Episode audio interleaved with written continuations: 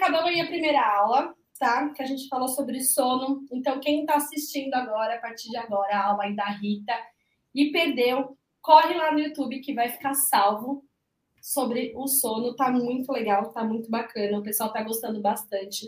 Se ficar alguma dúvida, pode mandar aqui no YouTube, pode mandar no Instagram para mim, para Beth, que ela vai responder. Tá bom? Sim, sim. Então, agora vamos começar com Dona Rita Lopes. Eu queria apresentar aí, além da queridíssima amiga, a Rita ela é fono, ela já vai explicar um pouquinho aí do. Peraí, só um pouquinho que travou aqui. A Rita ela é fono, ela vai explicar um pouquinho aí da formação dela, do, do que ela trabalha. E hoje a gente vai falar do tema, né, Rita? Do Sim. tema. Fala para mim aí. Se apresenta, então. Então vamos lá, a gente vai bater um papo. Eu sou Rita Lopes, fonoaudióloga, e trabalho há uns muitos bons anos é, com dificuldades alimentares, e essas dificuldades alimentares é da amamentação, desde os bebês na UTI neonatal até a recusa, a seletividade. A fonoaudiologia trabalha né, na, na, promoção e na prevenção dos distúrbios da alimentação e da fala. E, e é nesse contexto né, da saúde materno-infantil que nos últimos anos eu venho desenvolvendo trabalhos, né? É, e trabalhando com muitas famílias e percebendo é, é, muito bom ouvir a Beth falar e entrar depois, porque assim a gente vai linkando os pensamentos e a equipe realmente é assim. A gente percebe que a equipe está afinada, né, conversando com a pediatra, conversando com a fisioterapeuta, com o fonoaudiólogo, com a psicóloga que vem aí também. É, o que nos move hoje, o tema, quando a Patrícia pediu para a gente conversar, que a amamentação ela não é instintiva, né? Ela é um processo de aprendizado recíproco para o bebê. Então, a gente tem visto muito nos últimos anos tudo isso. Bebê e para a mãe. mãe. E para a mãe, né? Ela é recíproco esse aprendizado, porque a gente vem nos últimos anos conversando muito o que está acontecendo, né? Com um indivíduo aqui, ser humano. O que, que esse ser humano? a gente está ganhando é, com a nossa evolução. Muitas coisas boas, como a gente está conversando o tempo todo é, por esse mundinho, por esse canal né, virtual, que é muito fantástico. Mas, por outro lado, é, a gente precisa entender que a gente, a gente tem algo é, essencial que a Beth colocou na aula dela, nesse bate-papo gostoso com ela, que são esses bebês saírem da, né, da vida intrauterina para a vida extrauterina. Então, esse bebê nasceu e ele precisa de ajustes sensoriais. E o que, que é isso, sensorial?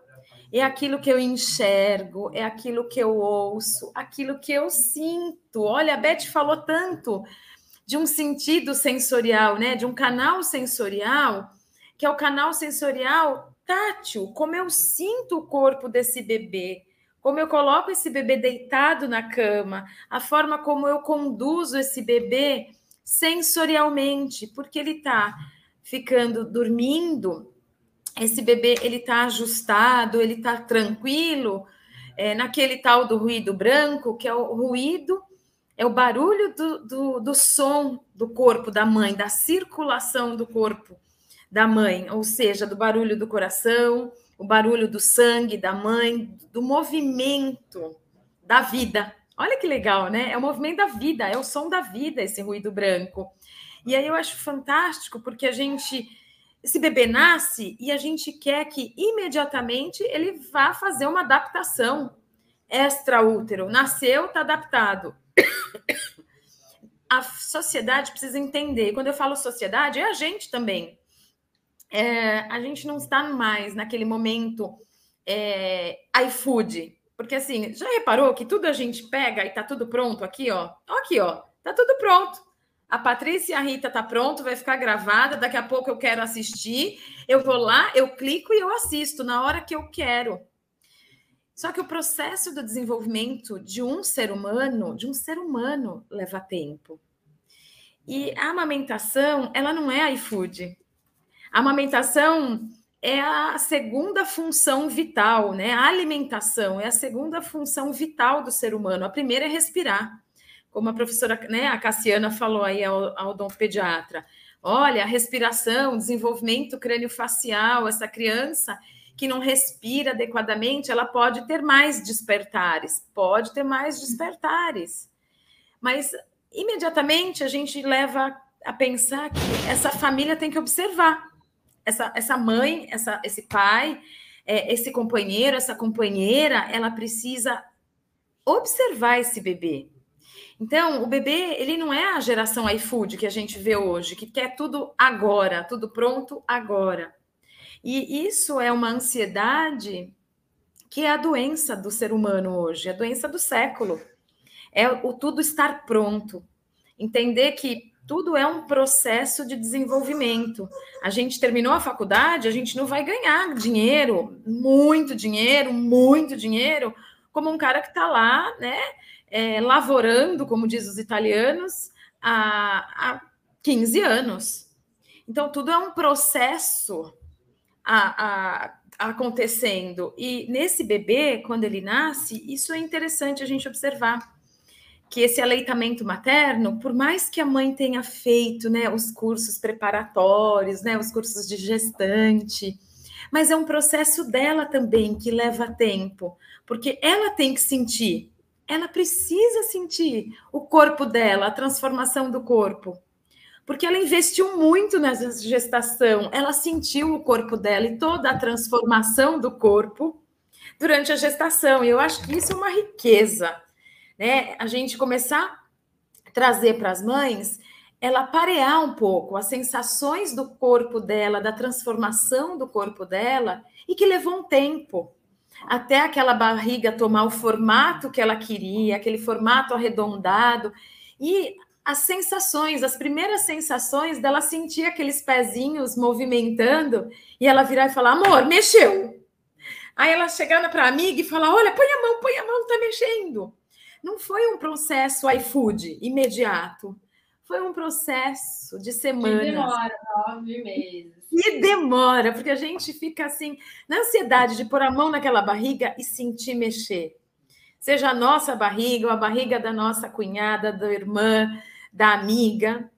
Então, eu sempre começo o meu bate-papo no consultório com elas falando exatamente isso sobre amamentação porque pode ser a primeira vez, né? Uma primigesta, a primeira vez que ela está fazendo é, esse encontro com o filho.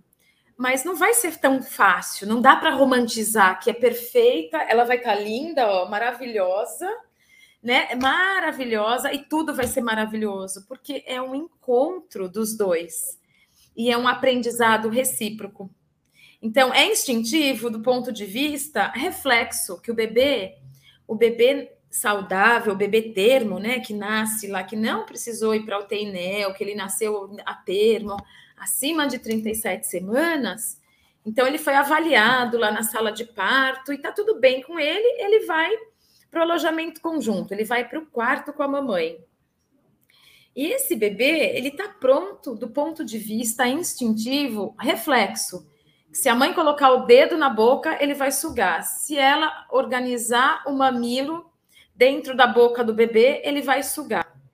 Então, ele tem um reflexo neurológico da sucção. Porém, a habilidade motora, como ele vai abrir a boquinha, como é que ele vai mexer os músculos e como ele vai se encaixar no peito da mãe, é um processo de aprendizado para ele e para ela também. Porque por mais que ela tenha feito lá um curso preparatório, que ela tenha brincado de boneca, né, a vida inteira, ah, no momento, este manual, né, esse manual de orientações, ela vai viver e construir cada pedacinho com ele. Então, o jeito de encaixar, os tipos de posição, uma posição invertida, uma posição sentado, cavaleiro, uma posição tradicional com a cabecinha dele apoiada no cotovelo, ela segurando ele pela cabecinha. Então, tudo isso faz parte de um processo dela de aprendizado para que ela possa dar condições para o bebê dela conseguir ter um desempenho dessa habilidade motora oral.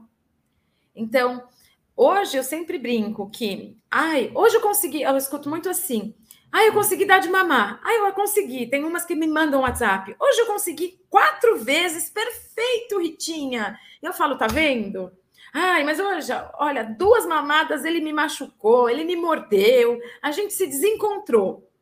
Então eu brinco com elas, eu falo, olha, tá tendo mais encontros do que desencontros. E quando tem esses desencontros, o que será que estava fora do lugar?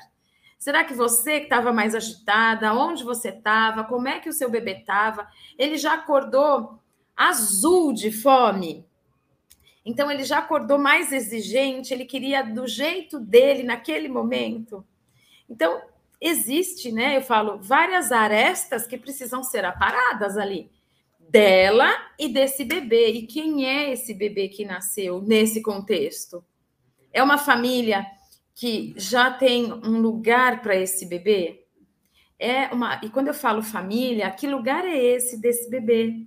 É um lugar não é físico, sabe, do espaço físico, porque às vezes tá tudo construído fisicamente, já tem o quarto do bebê, aquela cama, todo enxoval, mas será que esse espaço do bebê está construído aqui e aqui. Ai, Rita, você é maluca? Imagina que uma mãe não construiu no coração, que a família construiu no coração. Acho que uma das coisas mais lindas que eu e a Pati estivemos juntas foi aquela mãe no primeiro curso de capacitação de aleitamento materno. Que continua comigo, viu? Que a mãe disse pra gente assim: eu não tava, eu não sabia se eu ia amar ou não. Eu não sei, gente ela falou de uma forma maravilhosa, porque ela disse assim: eu não sei se eu amava, se eu não amava aquela barriga, mas eu, eu fui aprendendo a amar a cada momento, a cada construção. Então, quem disse que ela é mais mãe ou menos mãe daquela que já tem toda aquela romantização da barriga e da roupinha, né? E muitas demoram até alguns meses depois, né? Depois que nasce também, gente. Isso a gente fala, ainda bem que tem esses nove meses, porque imagina se você, da noite para o dia, tem uma criança. A gente não consegue se preparar. Existe uma construção de um eu, né? Existe uma construção de um contato, ó, um contato sensorial, visual, auditivo, tátil, o cheiro do bebê para a mãe e da mãe para o bebê, porque ele te reconhece pelo cheiro do leite, ele te reconhece por esse sabor do leite. Então, para o bebê, são vários ajustes sensoriais que vão acontecendo fora da barriga. Mas e para a mãe? Para a mãe também é construir esse espaço aqui e um espaço aqui. Porque a gente precisa mostrar para essa mãe, né, que tá tudo certo a construção desse espaço.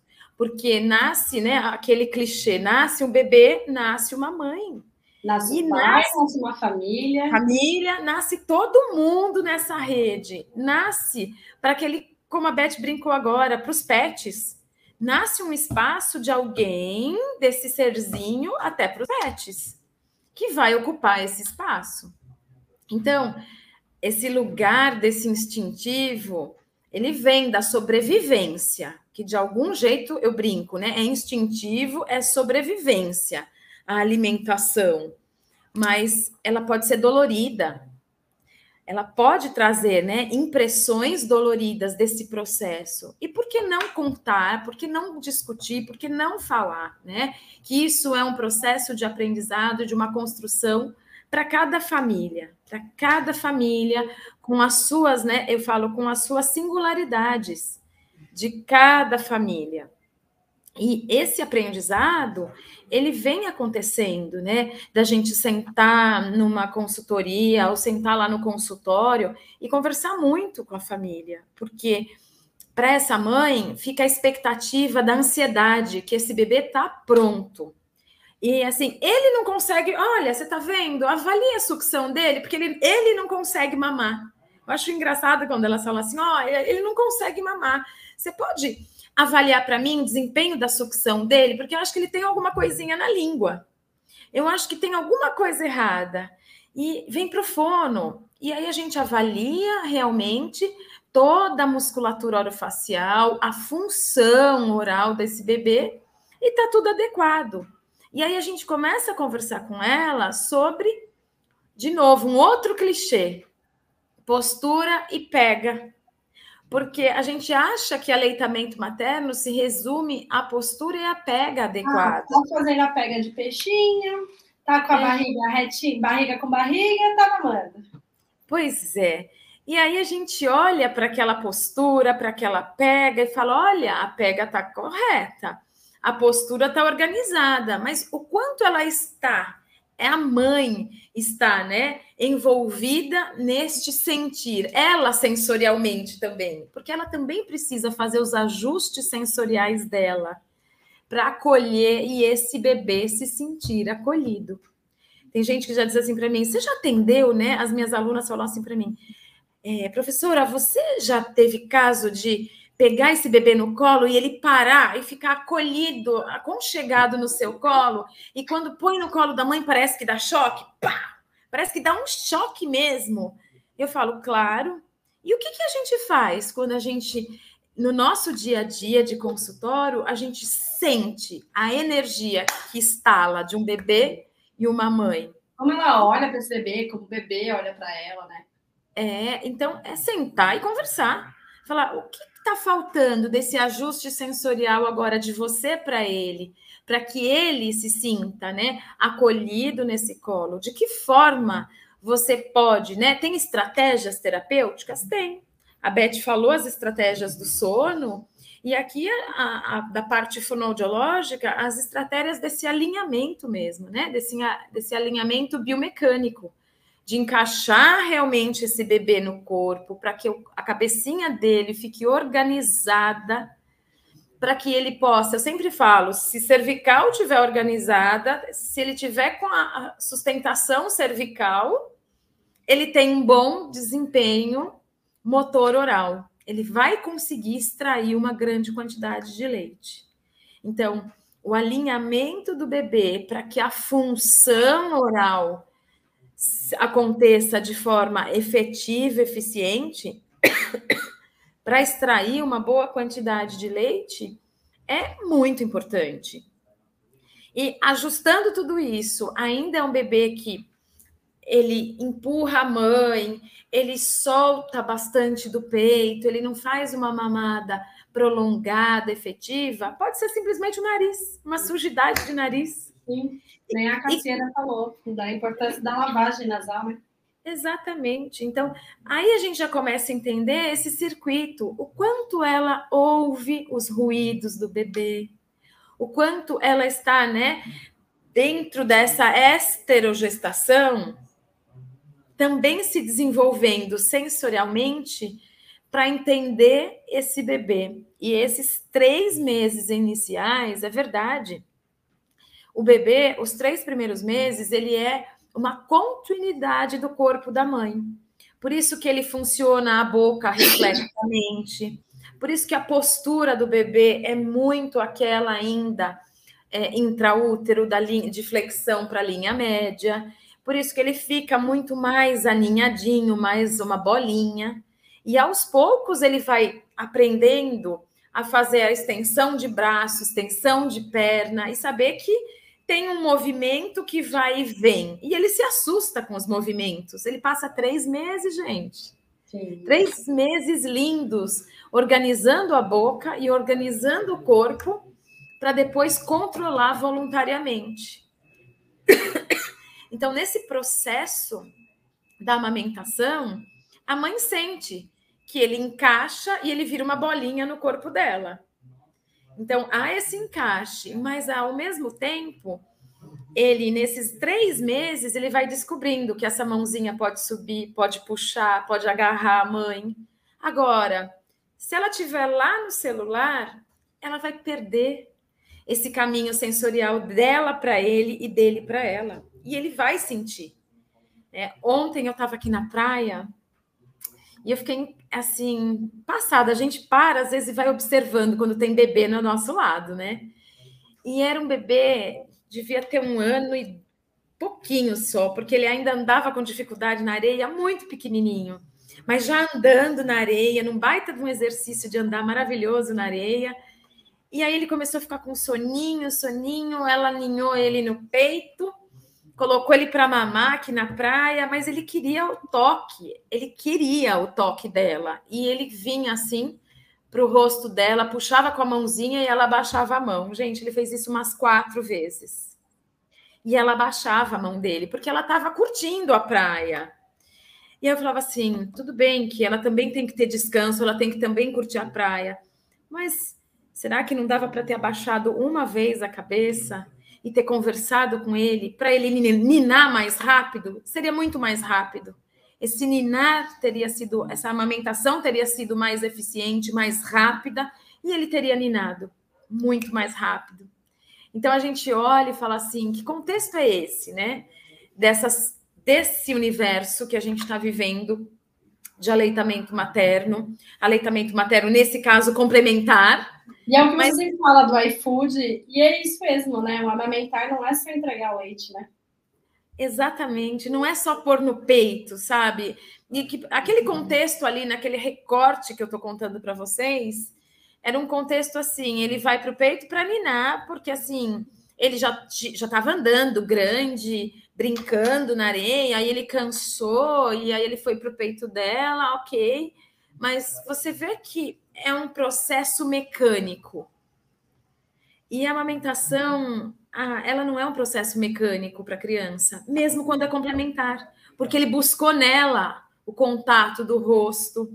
Aí ele começou a brincar com o cabelo dela, que é o jeito desse que eu falo, né, dessa amamentação emocional, que é a, a eu falo que é a nutrição psicoemocional da criança. Ela é fantástica. Não é só ganhar peso, né? Não é só eu brinco é, perder macacão, tem a ver com esse contexto todo. Então, eu, quando eu falo que não é instintivo do ponto de vista da mãe, porque precisa ser abordado para essas mães, né? Que é importante a eficiência, né, do ponto de vista fonoaudiológico, todo um desenvolvimento crânio-facial eficiente. Cognitivamente é importante esse contato com a criança para desenvolver a fala. E aí vale ó, um, uma, um recorte imenso para vocês. Aleitamento materno, amamentação, não atrasa a fala de ninguém no planeta Terra. Hum.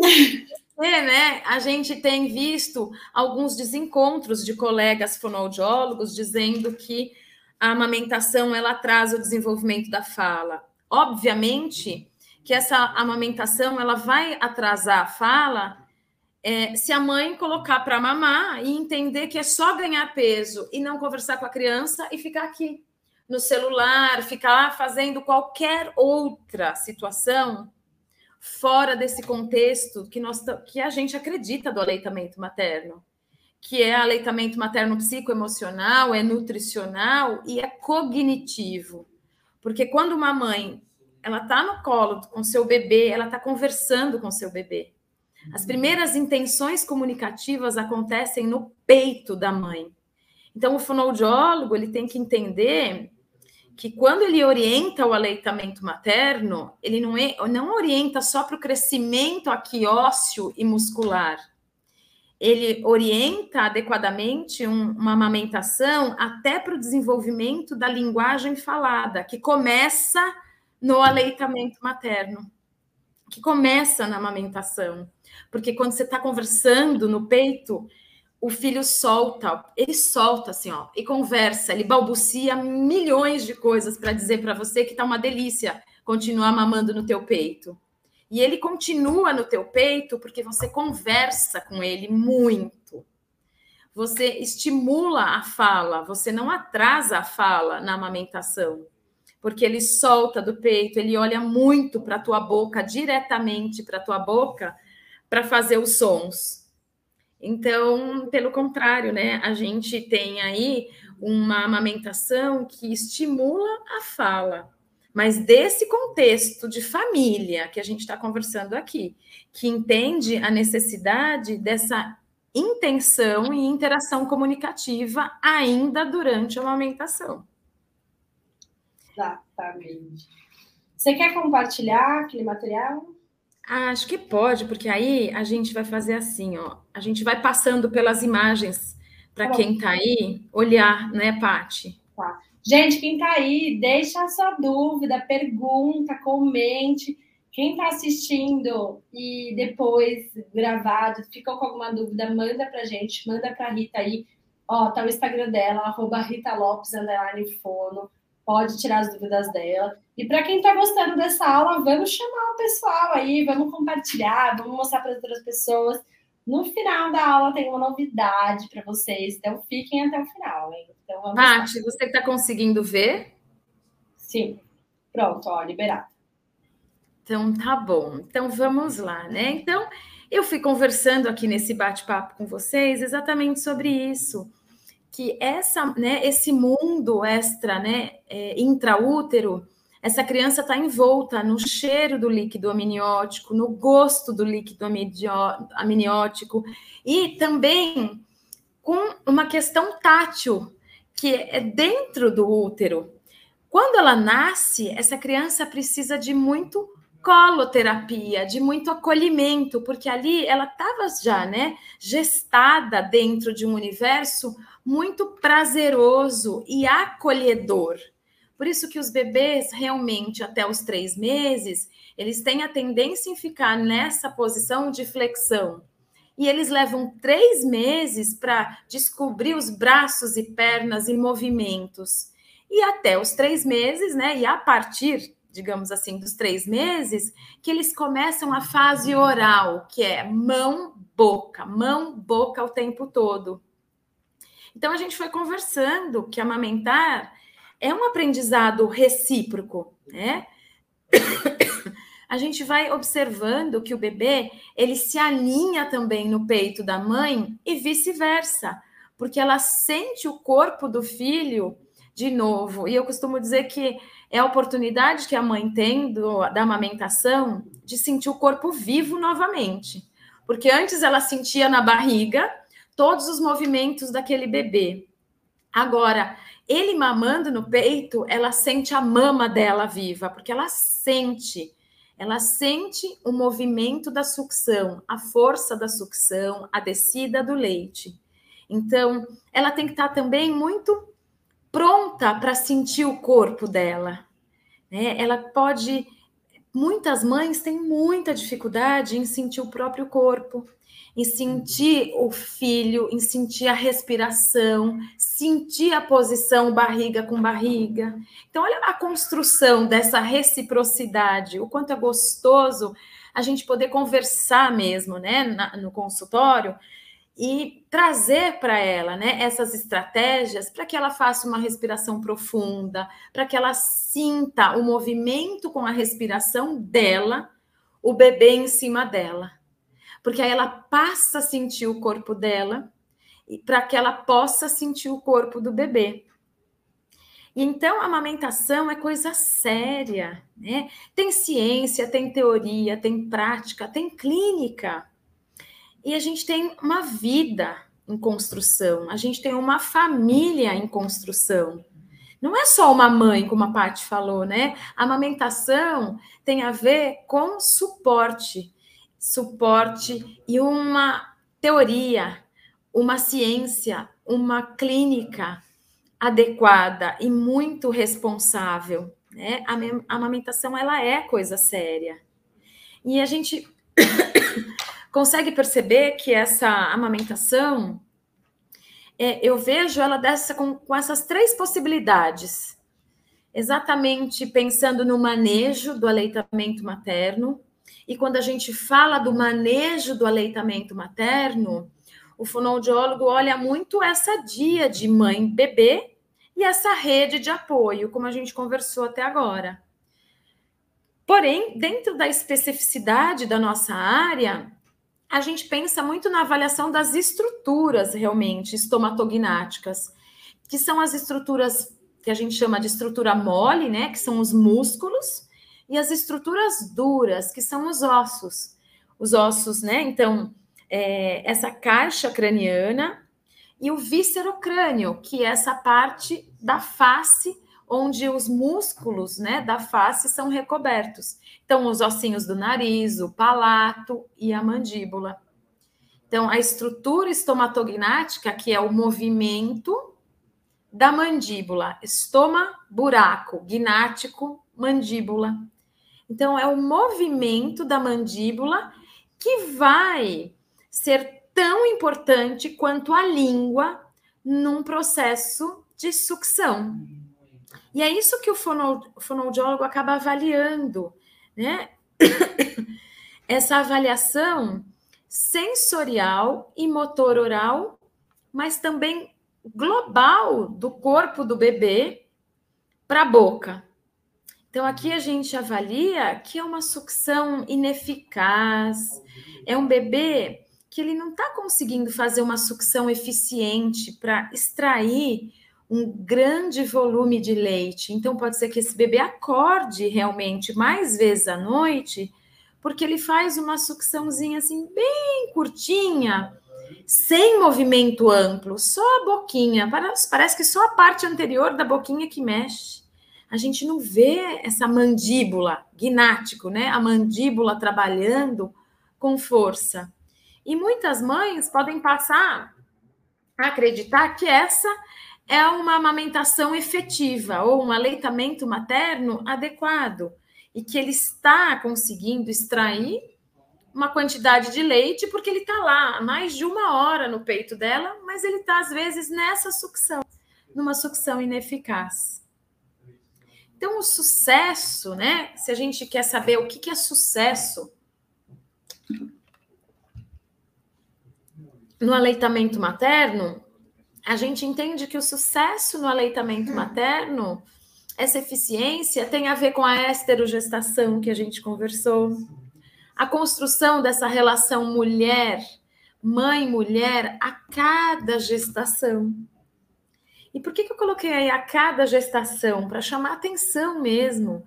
Porque eu posso ter quatro filhos, cinco filhos, e cada um vai ser diferente.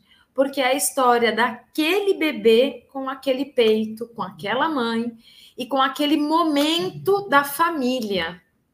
Porque o bebê, o primeiro filho, quando nasce, ele é único, né? ele tem uma casa só para ele, assim como a Beth disse agora no, na aula anterior, da cama compartilhada com o filho mais velho. e quem é esse bebê que está chegando, que está tirando esse lugar da minha cama? Então, é uma construção, a cada gestação acontece uma construção dessa relação família, mãe, mulher.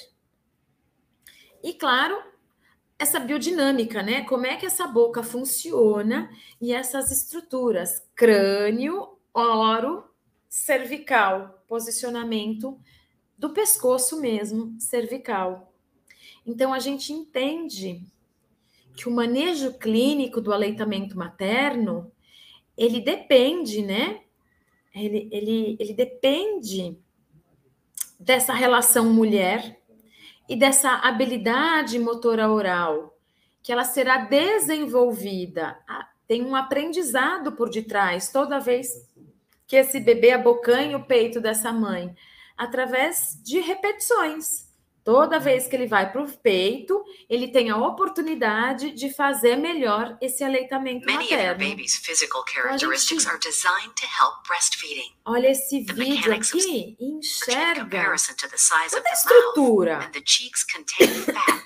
uma bochecha, uma mandíbula, uma língua que vai se movimentar e vai aprender se juntar no peito da mãe, abocanhar aquele mamilo e executar uma mecânica eficiente. Então a gente consegue identificar nesse vídeo esse aprendizado, o jeito que a mãe sustenta esse bebê, segura esse bebê e a forma como esse bebê extrai a quantidade de leite, o movimento ondulatório da língua, uma mandíbula que mexe bastante, and reduces the risk of milk going down então, the windpipe. A mãe precisa It also encourages the infant to sentir também, né, a, a eficiência da, dessa pega adequada, porque ela não pode sentir dor nessa pega. Gente, Ritinha, deixa eu só complementar que eu amo esse vídeo, ele é muito bom, gente. Principalmente para a gente conseguir visualizar, porque muita mãe fala, ai, é só no bico, né? Ai, não tem bico, bico plano, bico invertido, do quanto esse vídeo mostra, né? O, o, a, a boca indo toda a auréola, o bico indo lá no céu da boca. É isso que a gente fala, gente. Por isso que machuca as mães quando o bico tá. Ela pega bem só no bico, acaba causando fissura, causando traumas. Então, quando é importante a gente fazer isso? Esse vídeo é ótimo. E a gente é, dizer para ela que ninguém pode dar de mamar sentindo dor. Tem que buscar ajuda com uma consultora, com com o fonoaudiólogo, geralmente eles buscam muito a consultoria em amamentação para já ir a, ajustando todas essas orientações de postura e pega, e muitas vezes vem para o fonoaudiólogo para fazer essa varredura dessa habilidade motor oral com o corpo todo funcionando. Porque se o corpo não está alinhado, a boca não funciona. Isso é muito claro que um bebê não consegue manter uma, o ritmo de sucção que o fonoaudiólogo avalia, ele, é, esse bebê não mantém uma, uma ritmicidade se ele tiver com alteração estrutural ou se ele tiver um alinhamento desorganizado, né? Ele estiver desalinhado, o corpo dele não tiver organizado no corpo da mãe e vice-versa, porque as mães também precisam manter o seu alinhamento para não sentir dor. Olha como é sempre recíproco. É sempre um vai e vem, né? É muito gostoso pensar dessa forma, porque eu não estou olhando só um lado. A amamentação é uma, uma relação a dois no momento da alimentação, mas é a três, quatro, cinco no cuidado da rede de apoio com essa mãe e com esse bebê é, a, a amamentação ela é, ela, ela é um dueto, só no quesito a comida. Quem é a produtora do leite para aquele bebê? Mas a amamentação é uma rede para poder ajustar e auxiliar esse binômio.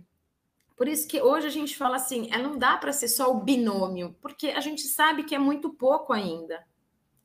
E essa pega né, eficiente tem a ver com essa possibilidade do ajuste do lábio sem machucar, sem o bebê fazer uma mordida, uma mordedura nessa mãe, porque machuca bastante. No começo, o bebê faz algumas mordidas para ele entender que esse lábio precisa ajustar. Mas depois ele consegue sentir que se ele morde, não sai leite, então que ele tem que usar as bochechas para fazer o mecanismo funcionar para a saída desse leite. E há necessidade né, de uma adequação postural, há necessidade dessa organização da cabeça do bebê, das costinhas do bebê e do bumbum, esse alinhamento do bumbum, das costas e da cabeça, para que ele tenha esse ajuste adequado para a boquinha funcionar. E as mães devem ser sempre orientadas e assistidas, né? Quando eu falo assistidas, assim, orientadas, a gente tem que treinar com elas as diversas posições, porque é ela, no corpo dela, que vai falar assim: nossa, essa posição aqui transversal ou invertida, que eu seguro ele melhor, eu sinto a minha mama melhor, e o meu corpo melhor. Então, se ela se sente confortável, ela vai ter maior habilidade para conseguir segurar esse bebê, principalmente quando eles já estiverem mais gordinhos, lá próximo dos seis meses. Então, o importante é a gente trabalhar essa duplinha aqui, nessa reciprocidade, para que seja tão bom para ela o quanto é para o bebê. Fazendo uma ressalva na, na postura deitada, amamentar deitado, já estou dizendo, né, que do ponto de vista fonoaudiológico, é para mamada da noite, para quando a gente está muito cansada mesmo, para evitar o risco de cair com esse bebê. Mas o aleitamento materno da noite, durante o dia, todas as outras posições são bem-vindas. Por quê? Porque a fono é bem chata mesmo, porque a gente não consegue ter uma eficiência com segurança da deglutição, dessa biomecânica da deglutição, sugar, deglutir, respirar, deitado. E o bebê precisa aprender a mamar numa posição mais inclinada, mais vertical, porque o tubo, né? A gente fala o tubo aerodigestivo, ele funciona na vertical, minimizando o risco de engasgo. Então, a minha mamada deitada, que eu oriento as minhas mamães lá no consultório, é uma mamada deitada do período noturno e abraçada nesse bebê, ó, ela sustentando a cabeça. Vocês estão vendo que esse bebê não está com a cabeça solta, ele não está com a cervical solta, para que ele consiga manter a estabilidade cervical para ter a funcionalidade, a eficiência oral. Então, durante o dia, bebê está no corpo da mãe. Bebê está na posição inclinada ou na posição vertical, mamando no corpo da mãe, até para ele organizar o ciclo circadiano dele. Que de noite ele está deitado, está tudo escurinho, está tudo em silêncio. Ó. Todos os canais sensoriais estão para o sono à noite. Durante o dia é outra posição, é a posição inclinada, invertida, vertical, cavaleiro e eu estou com a luminosidade e com os ruídos do dia. Ele faz o soninho do dia. Eles fazem o soninho do dia, mas o sono restaurador do corpo, do ciclo circadiano, é da noite. Então, eu costumo sempre dizer para elas, durante o dia, a, o funcionamento do corpo é ativo. E ele precisa repetir várias vezes, como a gente vai ver mais um vídeo aqui ele sugando numa pega, aonde eu tenho o movimento da língua, onde eu tenho o movimento da mandíbula, e a gente consegue perceber que ele puxa o leite com a língua no movimento ondulatório e por uma pressão da bochecha, uma pressão da bochecha e da mandíbula, para deglutir com eficiência. Deitado horizontalmente, o bebê consegue mamar. E tanto é que a gente só autoriza a mamar no peito da mãe deitado, porque aí tem pressão intraoral que minimiza o risco de engasgo e até se houver um pouquinho de leite que vai próximo da tuba auditiva. O leite materno não tem problema nenhum, porque ele é biocompatível. Agora, a gente contraindica sempre qualquer tipo de oferta por boca para o bebê deitado. Se for na mamadeira, a gente não autoriza de jeito nenhum deixar o bebê deitado e dar a mamadeira deitado, porque a pressão intraoral é diferente e porque ele tem um risco maior de engasgar, porque esse funcionamento não é igual na, no peito de uma mãe e numa mamadeira. Então, nunca se deve dar uma mamadeira para um bebê deitado. Então, a gente sabe que sugar precisa dessa coordenação. E a gente viu que há uma coordenação em sugar, deglutir e respirar. A pega, ela tem que estar sempre adequada, sem ruído, sem dor, sem ferimento nessa mama. E que há um ritmo de sucção para cada bebê, conforme a produção de leite dessa mãe. Então, essa eficiência é traçar né, um plano terapêutico individualizado para cada família, seja a consultora, a fonoaudióloga, a físio, a pediatra, cada um que trabalha com aleitamento materno a gente tem um plano terapêutico. A doutora Paty tem um plano terapêutico para esse bebê, para ele manter o ganho de peso no peito. E ela vai acompanhando esse bebê mensalmente. Há uma parceria, né? E trocas com a equipe interdisciplinar.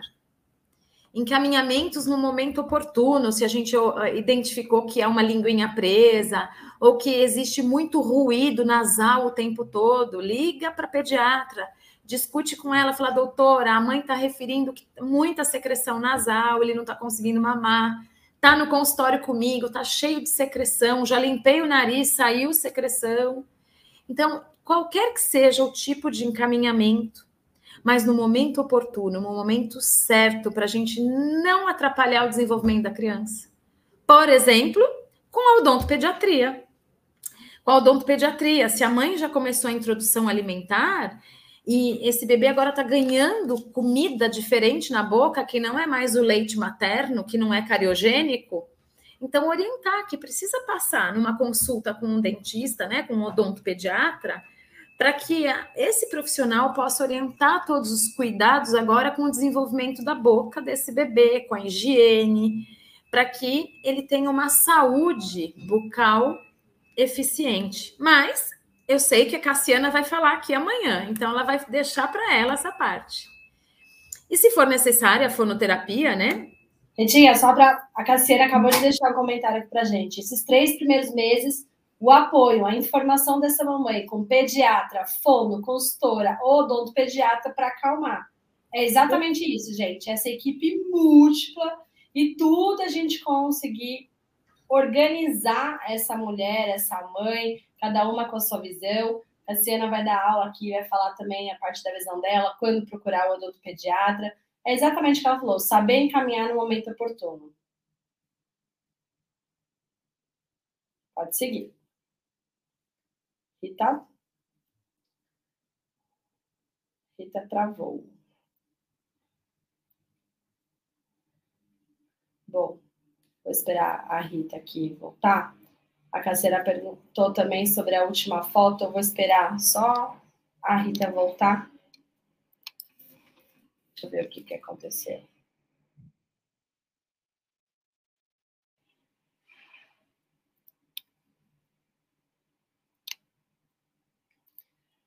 Bom, gente, vocês conseguiram ver aí, né, a importância dessa avaliação, quando a gente sempre fala, é, em, juntando uma aula da Beth com a aula da Rita, complementando aí a questão de um bebê não dorme, como está essa alimentação, como está essa amamentação, como que ele está procurando realmente se satisfazer aí só com o peito, ele realmente precisa, tem essa questão do apego. No começo da amamentação, é, quem tem que aprender é a mãe, é o pai, é a equipe de apoio, procurar profissionais pró-amamentação. Então, não adianta a gente ficar aí é, procurando qualquer um, porque se a gente bateu, uma, uma dica que eu posso dar para vocês, bateu e o profissional falou, ah, não, dá madeira, dá a fórmula que, que, que é o melhor. Já levanta a lebre aí. Bem-vinda, Rita, de volta! Faltava só um slide de obrigada. Não fui eu, gente, não fui eu que deu bem. Então é isso, da gente é, procurar profissionais que sejam pró-amamentação, porque não adianta a gente. Hoje em dia a informação está aí, temos muita informação no mercado, então se você bateu de cara com um profissional que falou. É, Ai, não, olha, seu leite é fraco, você não vai conseguir aumentar, seu bico é invertido, toma chupeta, toma mamadeira, toma fórmula. Levanta um alerta aí, vá procurar ajuda, vá procurar profissionais. É o que a gente fala aqui, estou trazendo essa semana inteira para vocês. Toda a minha rede de apoio como profissionais, fono, físio, odonto, psicólogo, EGO, é muito importante essa troca e a gente procurar. Então, como a Rita falou aí desde o começo, amamentar não é intuitivo. Então, muita mulher se culpa porque fala: ai, eu achei que era só botar no peito. Ai, eu não consegui. Como assim eu não consegui? Minha amiga conseguiu, minha irmã conseguiu, minha prima conseguiu. Não é, gente. É um aprendizado. É um aprendizado da mãe, do pai, da companheira, dos avós, dos profissionais que estão envolvidos. Todo dia a gente aprende com a amamentação. Não é porque eu sou médica, porque eu sou pediatra, porque a Rita é fono que a gente sabe tudo. A gente está aprendendo todo dia. Tem situações que a gente chega no nosso limite e a gente fala, é, realmente, acho que aqui não vai rolar. Vamos lá, Rita, Fiso, consultora, todo mundo é, Paty, realmente aqui não dá e tudo bem, mas pelo menos a gente tentou. Então a gente está vários casos que a gente achava que não ia amamentar, tá amamentando, vários casos que tem freno, não tem freno, paspodonto, solta. Então, assim, é um aprendizado diário, tanto para nós profissionais como para vocês, mães que estão assistindo. É isso aí. Eu acho que a gente é, começa a entender um pouquinho que tem que ter muita responsabilidade, muito, muito trabalho e estudo em cima para atender uma família. Não é simples, né? A gente acaba é, desenvolvendo um, olhar já mais apurado, claro, com, com, o tempo mesmo, né, de atuação na área. Mas é, para quem está começando agora a atuar nessa área e que está assistindo essa live, é, que vai assistir né, essas aulas aqui, que a gente possa entender, sabe, que é um processo de. E para as famílias é, que estão aqui nos assistindo e que vão assistir essa aula, possa entender também que não dá para procurar qualquer pessoa, porque muitas vezes o que a gente tem percebido é as famílias chegarem assim para a gente já, sabe, muito cansadas de uma busca, porque querem manter o aleitamento materno mas é, encontraram é, profissionais que não tinham realmente uma expertise e que estavam tratando por a, tentativa e erro.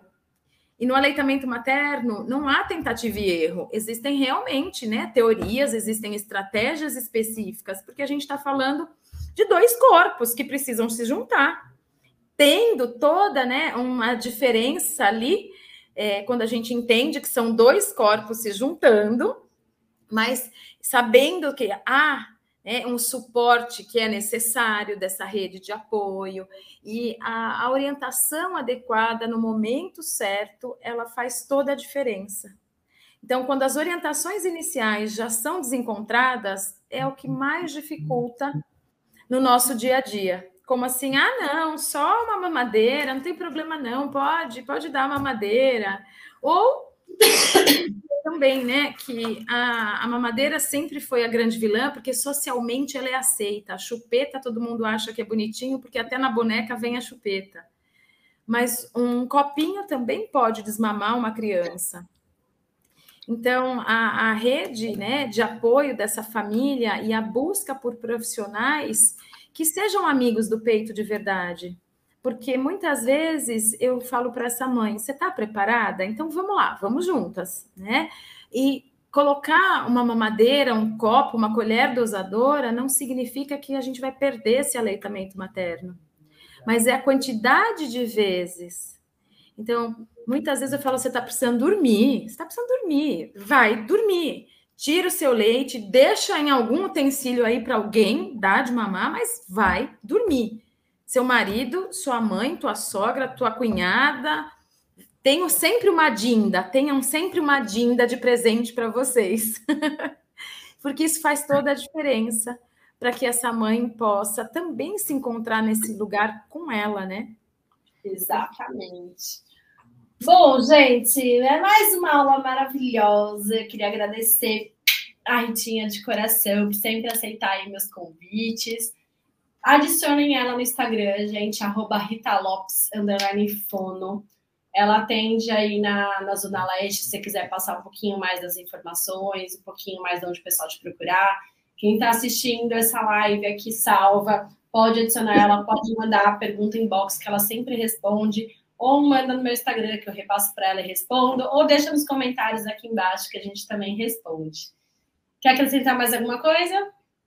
Eu queria agradecer o convite, dizer que é, é uma viagem linda, é uma viagem muito linda, né? A gente poder é, tratar de famílias, ter né, a possibilidade de amamentar, né? E, mas tratar de famílias, eu falo que a alimentação transforma famílias. E eu vejo, né? Eu falo que esse é sempre o meu slogan, que a alimentação transforma famílias, porque você, para você dar você primeiro precisa entender muito esse universo da alimentação. E a amamentação, ela faz parte de um processo da alimentação. E alimentação é social, alimenta... alimentação é prazer. Chamar alguém para tomar um café, para comer uma pizza é uma delícia. Então, estar com o seu filho, alimentar o seu filho, ele faz parte desse processo que para alguns pode ser penoso mesmo, né? Para algumas famílias se torna cansativo, se torna é, um pesar se ela não está enxergando esse momento. Então, ela precisa descobrir e enxergar esse momento e se ela quer viver esse momento, se ela tem condições nesta gestação de viver esse momento. Porque eu já vi coisas muito lindas de famílias que não tiveram essa oportunidade e no outro momento fizeram diferente. E isso é muito importante. Né? E que cada caso é um caso também, porque se você não teve oportunidade de amamentar, não significa que o seu filho vai ter comprometimentos, porque a criança, o importante, ela é ser estimulada sempre para o seu desenvolvimento cognitivo. É isso. Muito obrigada. bom. Muito obrigada, Rita. Gente, um beijo. Tchau, tchau. Tchau, tchau. Gente, amanhã, sete e meia, a gente vai ter aula com a Gabriela. Ela é psicóloga, então ela vai falar tudo deste momento psicoterapêutico, tanto da gestação, do pós-parto, parto, toda essa maternidade. E às oito e meia, a aula com a Cassiana, odontopediatra. Ela vai falar sobre orientação odontológica como uma forma de prevenção. Então, se você está assistindo esse vídeo, compartilhe para as outras mamães, se você gostou, né? E ativem, entrem lá no meu canal, vejam o vídeo de amanhã e ativem para vocês receberem a notificação de quando ele vai começar, mais sete e meia em ponto. E agora, conforme prometido, eu vim trazer a novidade para vocês em primeira mão. Meu aniversário, né? Aniversário do consultório, mas o presente é para vocês. Estou lançando hoje, vou abrir aqui para vocês. Só um minutinho.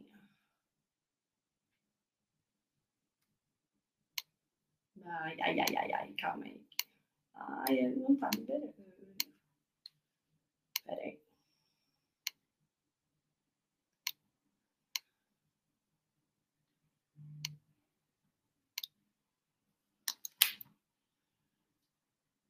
Não estou conseguindo abrir aqui, mas eu vim contar para vocês. Eu vou deixar um link aqui nos comentários, tá bom? Estou lançando um e-book. Vou ter um filho e agora? Então, para você que é mamãe, recém-mamãe, ou está esperando o bebê, ou conhece alguma mãe, conhece uma futura mamãe, alguém que está querendo engravidar, nesse e-book vão ter várias dicas, desde o que montar na mala da maternidade, na hora do parto, o que fazer, os primeiros dias em casa, como dar banho, como higienizar, falando um pouquinho de aumentação, tem muita coisa legal. Então, compartilhem, deem de presente. Melhor presente no enxoval é a informação, tá bom? Vou deixar aqui o comentário, o link para vocês, só um minutinho. Só um minutinho, gente, que é muita informação aqui para fazer sozinha, já que o pessoal da TI sou eu mesma. Vou deixar aqui. Então, para quem tiver alguma dúvida, vai estar tá nesse link.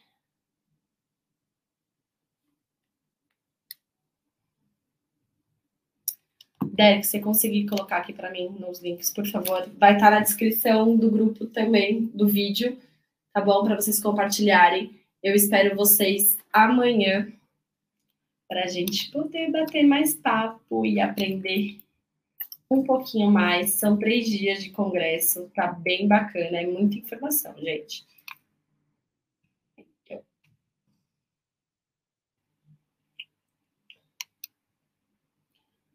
Vou colocar aqui nos comentários. Eita!